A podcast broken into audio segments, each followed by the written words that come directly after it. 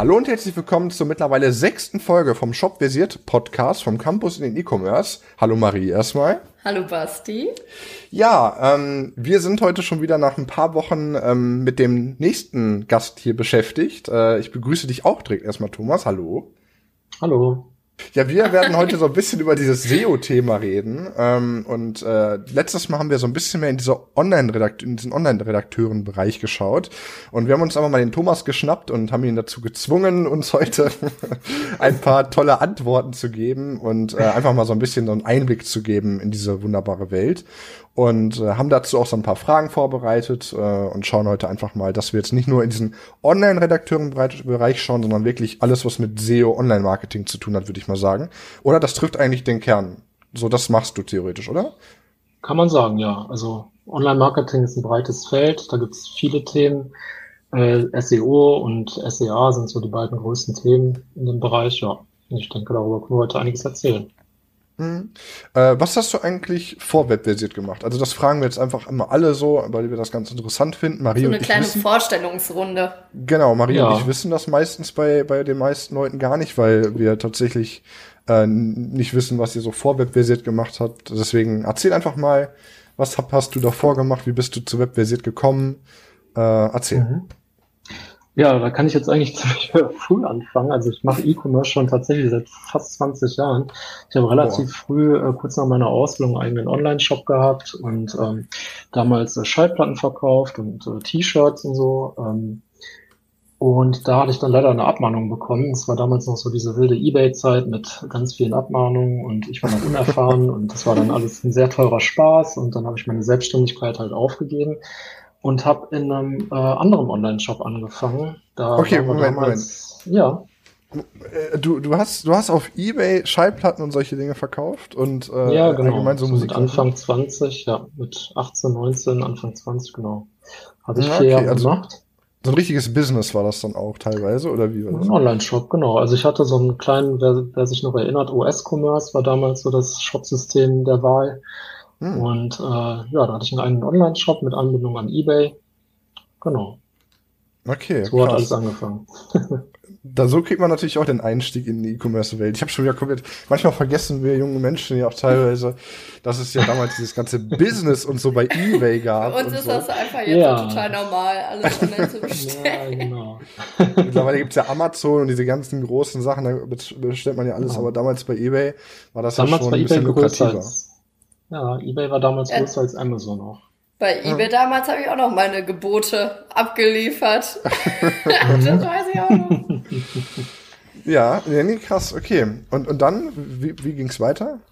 Ja, nach, äh, wie gesagt, dann hatte ich diese Abmahnungsgeschichte, die relativ teuer war und ähm, dann musste ich mir einen anderen Job suchen, weil ich keine Lust hatte auf die nächste Abmahnung und ähm, so ein bisschen verunsichert war. Ich war relativ jung und ähm, habe mir dann, äh, ja, in Essen gab es dann eine Stelle, ähm, die war ausgeschrieben als, ich weiß gar nicht mehr, äh, Kundenservice Manager oder nein, ich glaube sogar E-Commerce ähm, Leiter für eBay auch. Ähm, da hatte ich mich Hm. drauf beworben. Die Stelle habe ich aber nicht bekommen, sondern habe eine Stelle im Kundenservice bekommen beim gleichen Unternehmen.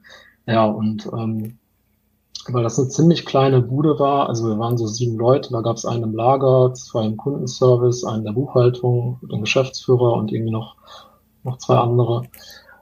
Äh, konnte jeder eigentlich so ziemlich alles machen. Und da habe ich eigentlich so das ganze E-Commerce-Handwerk auch gelernt und ähm, ja, da haben wir äh, uns ähm, zusammen hochgearbeitet. Äh, Also da war ich 14 Jahre lang. Am Ende waren wir 120 Mitarbeiter Okay, und ähm, waren einer der größten Handyzubehörverkäufer in Deutschland und interessanterweise auch einer der größten Rauchmelder-Versender in Europa, weil wir zwischendurch auch mal Rauchmelder auf Amazon wie wild verkauft haben. War schon eine interessante Zeit, also mit allen Höhen und Tiefen und in der Firma habe ich, glaube ich, auch so ziemlich alles durchgemacht. Ähm, die letzten äh, vier Jahre in der Firma habe ich dann mich auch fast ausschließlich ums Marketing gekümmert und um den Aufbau des Online-Shops. Aber du hattest das war eigentlich doch, so, hm? du hattest doch vor, nicht irgendwie, bevor du diese ganz vielen Jahre jetzt da gearbeitet hast in diesem Bereich, hattest du Mhm. doch vorher nicht irgendwie so eine Ausbildung in dem Bereich abgeschlossen, sondern das ist tatsächlich einfach dadurch, durch Berufserfahrung und so weiter und so fort immer mehr, dass du in diesem Bereich gefunden hast, oder wie? Ja, das, das ist auch eine witzige Geschichte. Also während meiner Ausbildung habe ich eigentlich diesen Online-Shop schon gegründet und ähm, das war so nebenbei, so hobbymäßig, hat mich halt immer schon interessiert. Direkt nach der Ausbildung, ich habe eine Ausbildung zum Kaufmann für Bürokommunikation gemacht. Ich glaube, den Beruf Hm. gibt's heute gar nicht mehr oder die Ausbildung gibt's nicht mehr. Ähm, ja, kurz nach der Ausbildung habe ich mich dann eben selbstständig gemacht und äh, mein Ausbildungszeugnis habe ich ehrlicherweise nie irgendwo vorgezeigt. Ich habe dann immer meinen eBay-Account vorgezeigt und das hat dann gereicht, mich eingestellt. Was? okay, krass. Okay. Das ist krass. Ja, das So kann man sich auch bewerben. Also Ja, es nicht? muss, muss nicht immer äh, Schule und äh, Studium sein, ne? Genau. Ja, ist ja eine Art von Selbstständigkeit auch, ne? Das wird ja auch oft Das- anerkannt. Das war ja Selbstständigkeit, genau. Ja, ja. Okay, cool, interessant. Ja, und dann, äh, wie hast du zu dem Beruf jetzt bei Webversiert gefunden oder war da noch was zwischen oder wie war das? Ja, nein, also dazwischen war nichts, sondern ähm, so die letzten vier Jahre habe ich mich da eben in der anderen Firma, in der alten Firma mit dem Thema Marketing intensiver beschäftigt und habe auch gemerkt, dass da so ein bisschen meine Leidenschaft liegt, dass mir das ziemlich viel Spaß macht.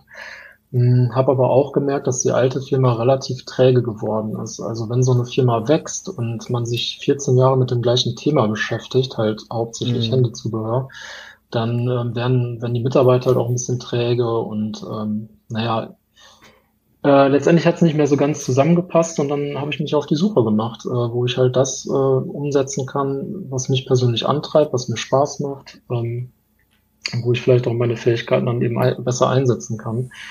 Und ja, da habe ich dann eben Webversiert gefunden. Hat mich beworben, Findest du denn auch, dass du dann- spontan. Bei Webversiert Mhm. so mehr Abwechslung hast als jetzt in der alten Firma? Oder ähm, würdest du auch sagen, dass das irgendwann so ein bisschen träge ist? Ja, ich habe definitiv mehr Abwechslung, weil äh, man muss sich das ja so vorstellen, wenn man jetzt äh, Google Nichts Ads immer nur für... nee, nee, das, also kann ich schon gut begründen, ist ja klar eigentlich. Ne? Du Ja, hast ja eine ja. viel Mhm. breitere Palette von Themen. Also man beschäftigt sich äh, mit Verpackungsmaterial, mit Keufutter, mit äh, Rollstühlen, mit was weiß ich. Also da gibt's ja tausend Also Themen irgendwie, die auf einen breit zukommen. gefächert. Genau, und das macht halt dann die Abwechslung auch aus. Und jeder Mhm. Kunde hat so seine individuellen Wünsche und äh, individuellen Tracking-Maßnahmen oder braucht ein unterschiedliches Reporting und so weiter. Also kann man sich äh, echt austoben und ähm, hat viel mehr Vielfalt als Mhm. jetzt äh, ja bei einem einzigen Online-Shop. Okay. Ähm, also du bist jetzt bei Webversiert Online Marketing Manager, so nennt man diesen Job oder Bereich, ja? Oder? Ja. Das ist jetzt die Ja. Berufsbezeichnung, genau. Genau. Äh, und wie kann man sich das jetzt, also wenn das jetzt so ein paar Studenten oder ein paar Leute, die danach suchen nach diesem Bereich und nicht wissen, was das ist, was hast du da für Aufgaben als Online Marketing Manager oder was machst du da konkret? Ähm, ja, also wie gesagt, das ist halt ein sehr, sehr breites Thema. Ähm, wir machen, also was ich jetzt persönlich mache, ist eher so, ähm, also so in der, in der letzten Zeit, sage ich mal, habe ich mich mit der Konzeptionierung von Webseiten und Landingpages beschäftigt oder ähm, zuletzt jetzt auch mit dem Aufbau von Reportings im Google Data Studio. Äh, aber ich mache auch immer noch Keyword-Recherchen. Ähm, wir gucken nach internen Verlinkungen. Wir setzen Titel und Meta-Descriptions. Kümmern uns um Google Ads. Ich mache persönlich jetzt auch ein bisschen Projektmanagement, äh, telefoniere mit den Kunden, spreche dann eben Umsetzungen ab. Ähm, ja, so, so würde ich es jetzt grob beschreiben. Dann kommen noch Also so du- Usability-Geschichten dazu oder so, oder hier und da mal ein Mhm. Design oder sowas. Ne? Genau. Also du entwickelst halt so im Endeffekt teilweise so Marketingkonzepte und dann ist da viel Technisches hinter mit diesen ganzen Google Analytics. Also ihr wertet halt wahrscheinlich auch aus und solche Dinge. Habe ich das jetzt richtig Ja. verstanden? Ungefähr so, oder? Ja, Tracking ist halt auch noch, Okay. genau, ist auch noch ein großer Teil. Das äh, ist dann die Grundlage für die Auswertung, Integration von äh, Google Analytics und so weiter, genau. Conversion Tracking. Ja, das sind auch noch so Ah, okay. Stichpunkte. Was sind denn im Allgemeinen so die Anforderungen oder Wünsche von den Kunden an dich? Also was haben die meistens so für Vorstellungen? Ähm, also wie beeinflussen die so deine Aufgaben oder unterscheiden die sich krass voneinander? Der eine möchte lieber das haben oder wollen eigentlich alle so dasselbe? Ja, also es ist schon sehr unterschiedlich. Ähm, jetzt, ich weiß nicht, letzte Woche hatte ich jemanden, der wollte dann einfach einen äh, Feed äh, fertiggestellt haben, also einen Produktexport für seine Produkte aus dem Online-Shop äh, zu Facebook hin. Der andere braucht die Produkte dann in Google Shopping, dafür machen wir dann auch einen Feed fertig. Der nächste braucht halt ein Tracking für die internen Werbebanner auf der Webseite, die machen wir fertig. Ähm, Der eine braucht den Borlabs Cookie Consent Manager, der andere den Cookie Bot. Also da gibt's schon viele Unterschiede und ähm, ja, es ist breit gefächert. Sehr vielfältig, ja. Der eine möchte einfach eine Landingpage gestaltet haben äh, und hat da seine Anforderungen. Der andere möchte dann einen ganzen Online-Shop haben. Also da gibt's ganz viele Unterschiede. Hm. Okay. Und was findest du jetzt persönlich spannend? Also was ist für dich das, wo du sagen würdest, das mache ich am liebsten, das ist so dein, dein Lieblingsbereich? Ich finde äh, Tracking ziemlich spannend. Also das, das ist so ähm, halt dann eben für die Auswertung der Zahlen und generell auch die Auswertung, halt dieses analytische ähm, Überprüfen und datenbasierte Entscheidungen treffen. Das mhm. finde ich schon recht spannend, weil man da dann eben auch direkt sieht, ob die eigenen Annahmen dann eben auch eingetroffen sind. Ähm, und ich finde das so ein bisschen die Grundlage von allem.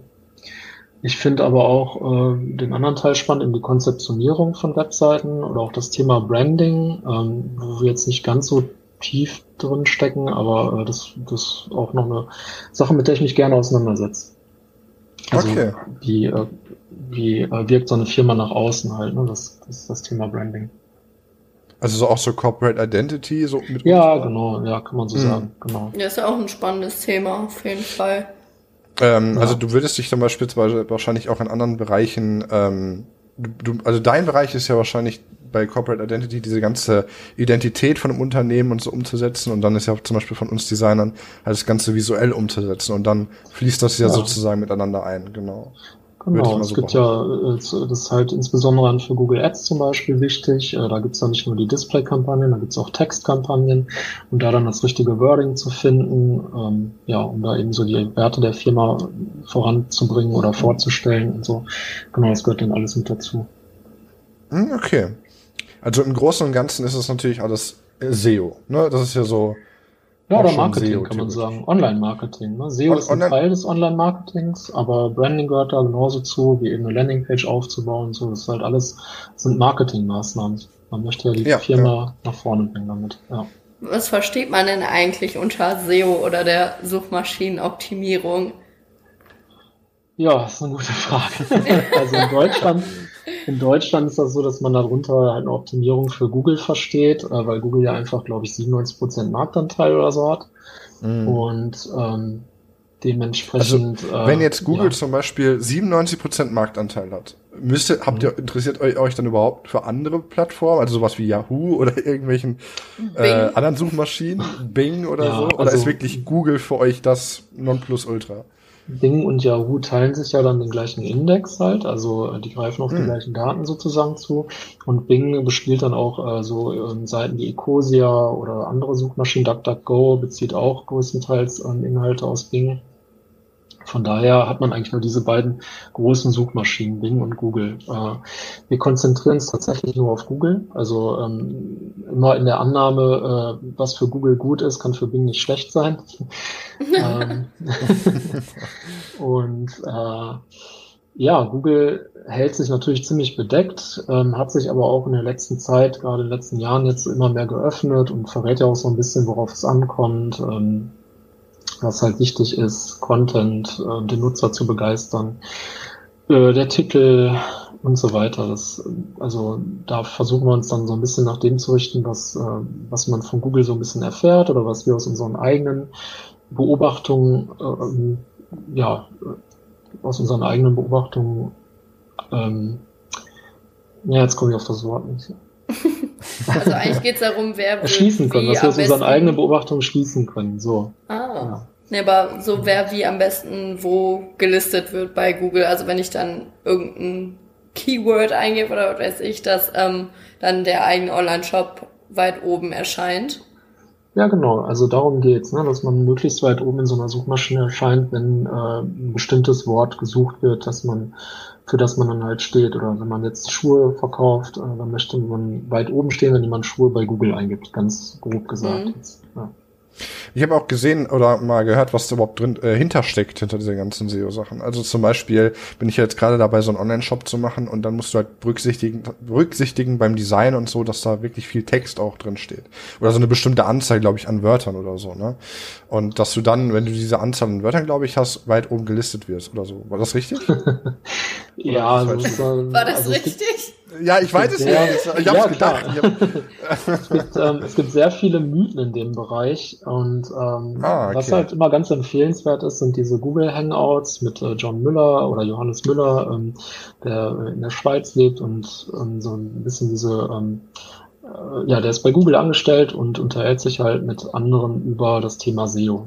Man kann da Fragen Hm. stellen, da erfährt man immer so ein bisschen was. Und äh, unter anderem dann eben auch, dass die Länge des Textes jetzt nicht so entscheidend ist. Ähm, es kommt Hm. immer so ein bisschen natürlich aufs Thema an und auf die Mitbewerber. Äh, wenn man jetzt einen Wetterbericht haben will oder ein Fußballergebnis, dann muss man da nicht 300 Wörter für schreiben. Das ist halt immer ein beliebtes Beispiel. Ne? Da reicht auch kurzer, knapper Hinweis. Mhm. Und wenn der Rest der Seite informativ ist, so, dann wird das auch ausgespielt. äh, Also ist das es kommt immer drauf an. Ja, ist das nicht eigentlich irgendwie, äh, also ich, ich, ich frage einfach mal ins Blaue, ich weiß es nicht, ich hab, bin ja hab gerade gefährliches Halbwissen, sagen wir es so, Mhm. aber dafür dient ja der Podcast, dass man so ein bisschen äh, Sachen klar. fragen kann und äh, zum Beispiel ist das nicht irgendwie auch illegal oder, oder was heißt illegal, halt rechtlich ein bisschen bedenklich, wenn man zum Beispiel Wörter oder Tags oder sowas auf einer Seite versteckt oder darf man das? Also irgendwie im, im Quellcode oder so oder irgendwie so. Ja, also das, da kommt es auch wieder so ein bisschen drauf an. Also es gibt eine Technik, die heißt äh, Cloaking. Das hat man früher gemacht. Dann hat man unten einfach ganz viele Keywords auf eine Seite geschrieben. Das hat dann auch funktioniert. Das funktioniert schon seit vielen Jahren eigentlich nicht mehr.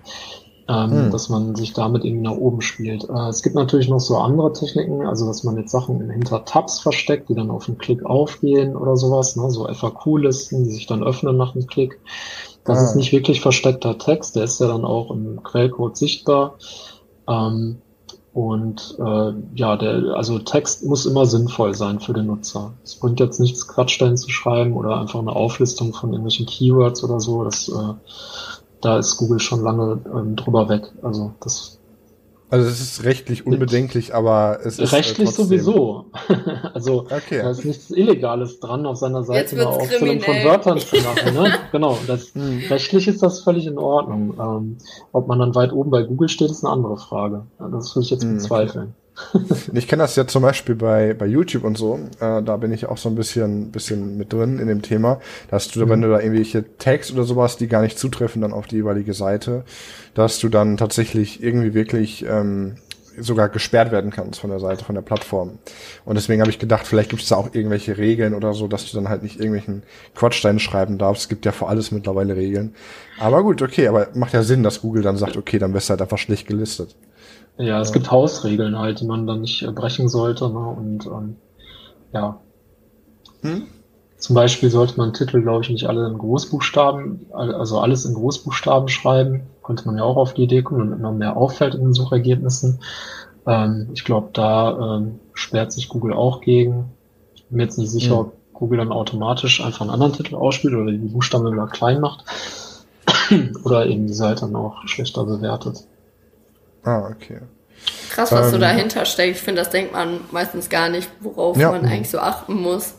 Also wir haben das jetzt generell sehr oft äh, bei dem Podcast gehabt, dass wir halt über die ganzen äh, Bereiche in einem Job geredet haben und am Ende fällt dann auf, hey, das wird gar nicht so wirklich äh, gesehen oder so von Leuten, die auf einen Online-Shop gehen, was da wirklich alles hintersteckt. Die ganzen Texte, zum Beispiel die Marisa formuliert oder das, den, den SEO-Kram oder die ganzen Online-Marketing-Strategien oder was da alles hintersteckt oder das, was du jetzt halt machst oder das Design. Also man geht auf eine Seite und dann ist sie einfach da, aber man macht sich halt nie wirklich Gedanken. Man hinterfragt was das dann nicht, steckt. warum ist die jetzt Ja. da? Boah, die hat aber gute Keywords. So. Also das denkt sich ja keiner. Deswegen ist das ja auch so interessant, diese Podcast-Reihe auf jeden Fall. Aber wo Ähm, ist denn so der Unterschied zwischen SEO und SEA? Also den kenne ich persönlich nicht. Mhm. SEA sagt mir auch gar nicht, was heißt das überhaupt? Ja, Search Engine Adver Advertising. Also Hm. Bewerbung, also da, da geht es dann um die bezahlten Klicks sozusagen. Bei SEO ähm, spielt man sich ja durch, durch eben äh, Maßnahmen nach oben, die äh, auf das organische ähm, Ranking halt Einfluss haben. Organisch heißt halt, der Nutzer gibt was ein und Google spielt das aus und äh, wenn man darauf klickt, dann kostet das erstmal nichts. Und äh, dann gibt's ja auf Google auch immer diese Anzeigen, kennt ja jeder. Also oben drüber sind dann Ah, immer so drei Anzeigen und unten drunter sind drei Anzeigen. Die sehen Mhm. fast so aus wie die Suchergebnisse. Und äh, da kann man sich einkaufen. Wenn man jetzt ganz oben stehen möchte, Hm. dann ähm, kostet das halt äh, einen Klickpreis. in der Regel. Also gibt es verschiedenste Geburtsstrategien. SEA ist halt auch nochmal ein ganzes Thema für sich. Also könnte man sicherlich auch nochmal einen extra Podcast drüber machen. Aber ähm, im Groben gesagt äh, gibt es dann halt einen Klickpreis, das funktioniert auf Gebotsbasis. Das heißt, wenn du jetzt einen Wettbewerber hast, der bietet 1 Euro, du bietest 1,10 Euro für das gleiche Keyword, für das man ausgespielt werden möchte, dann gewinnst du eben das Rennen und wirst oben ausgespielt. Okay, krass.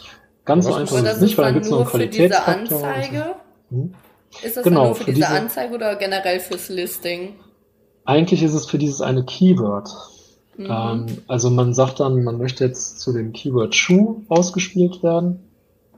Und dann gibt jemand bei Google Schuh ein und dann guckt Google, wie viele ähm, ja, Menschen gibt es da wie viele Unternehmen gibt es da, die jetzt was drauf bieten auf dieses Keyword.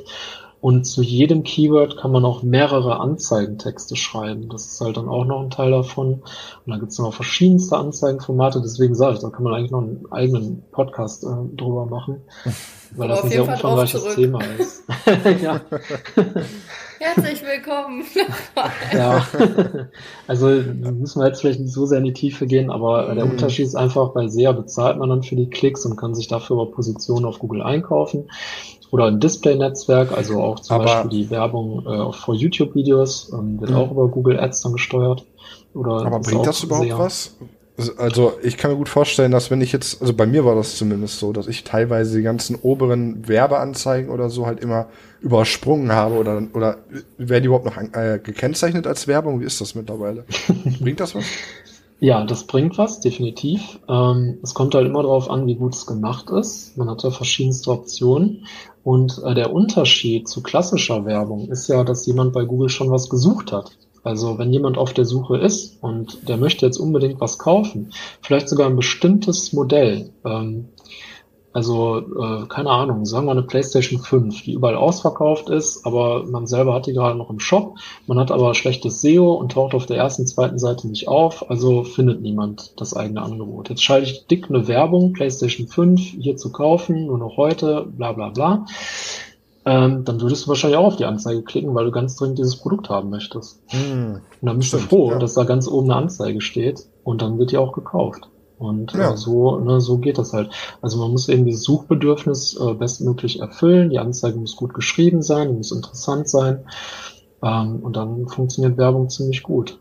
Es gibt einen Haufen langweiliger Werbung leider. Also mhm. das ist dann halt die hohe Da Kunst. fällt mir ein, ich habe tatsächlich bezüglich PlayStation äh, letztens ja. gesehen, dass das ja viele Firmen auch als Strategie jetzt benutzen, sich ein paar ja. ähm, von PlayStation gekauft haben, die jetzt halt ein bisschen überteuert verkaufen, aber mhm. ähm, oder halt ein bisschen teurer und dann halt kaufen das ganz viele auf dieser Seite und dann hast du halt Werbung für deine Seite gemacht. Das ist ja auch eine gute Marketingstrategie, würde ich sagen.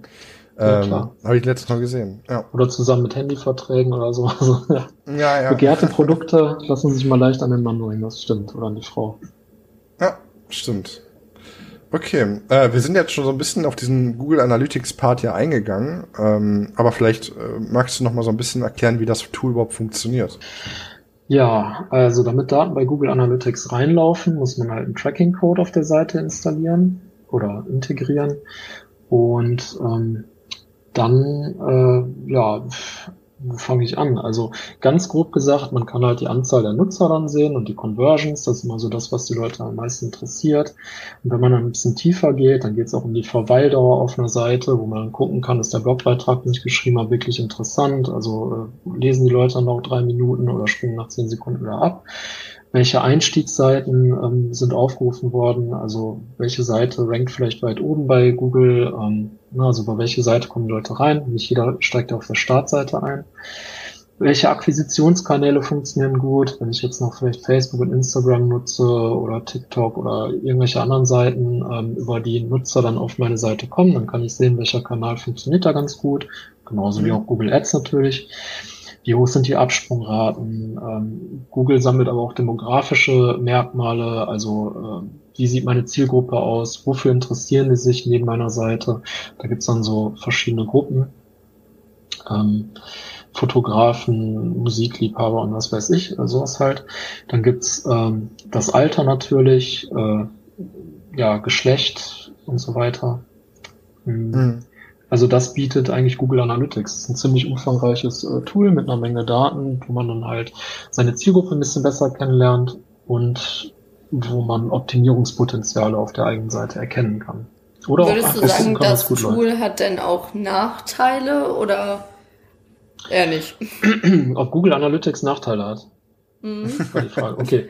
Ja, das, ähm, also, also der, der größte wo Nachteil. Dir so ein paar Einblicke fehlen oder so. Ja, also einer der Nachteile ist eigentlich, vielleicht kann man das so sagen, gerade jetzt die neue Version Google Analytics 4, ähm, ist vielleicht ein bisschen überfordernd für, für den einfachen Shop-Betreiber, der sich jetzt noch nicht so mit Analyse und so auseinandergesetzt hat. Wenn man schon recht umfangreiche Berichte da hat und äh, man da sehr tief eintauchen kann. Und ich finde, dass äh, die Bedienung ähm, ist manchmal recht kompliziert. Also man muss manchmal schon ein bisschen suchen, selbst wenn man sich damit auskennt. Wie komme ich da jetzt an welche Daten? Äh, das ist sicherlich einer der Nachteile. Ein anderer Nachteil ist, dass die Daten natürlich nicht 100% genau sind, sondern immer nur einen Trend angeben. Das Ganze hat sich jetzt noch ein bisschen verschlechtert durch diese äh, neue Cookie-Situation. Ähm, da ja jetzt äh, jeder wählen kann, ob er getrackt werden möchte oder nicht, fehlen in Google Analytics dann natürlich auch ein äh, gewisser Prozentsatz an Daten. Also im, im Schnitt so um die äh, 30 bis 20 Prozent an, an Daten, die dann da nicht eingehen. Das heißt, äh, man kann da eher Trends ablesen.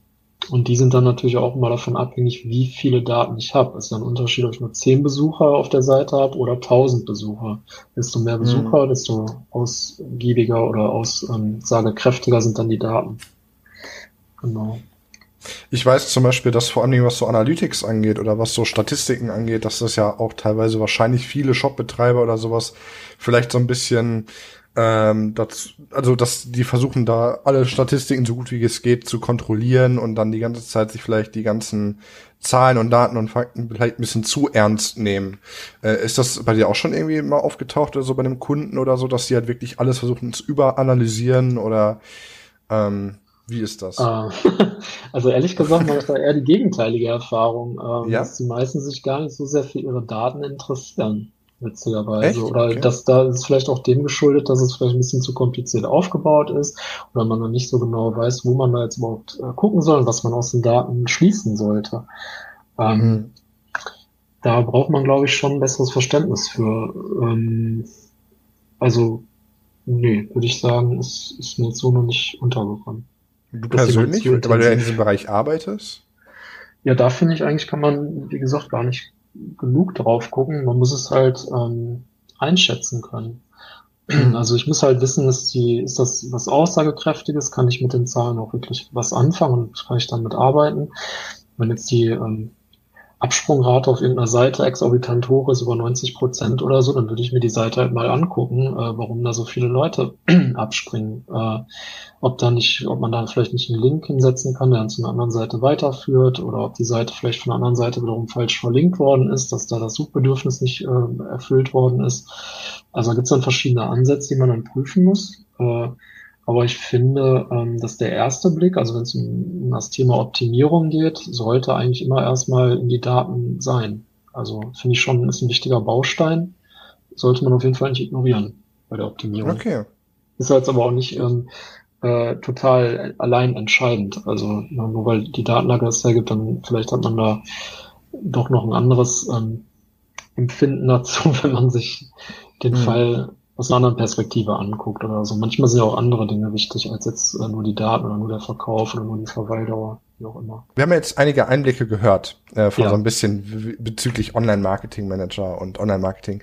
Aber was würdest du jetzt so Leuten raten, die in diesem Berufsfeld so ein bisschen einsteigen möchten? Wie würdest du sagen, wo sollten sie anfangen? Ähm, wo hast du vielleicht damals angefangen? Also du hast jetzt mit eBay und so angefangen, aber in, aus heutiger Sicht ist es vielleicht ja ein bisschen, bisschen, äh, gibt es da neue Wege, gibt es da neue Möglichkeiten, da reinzukommen?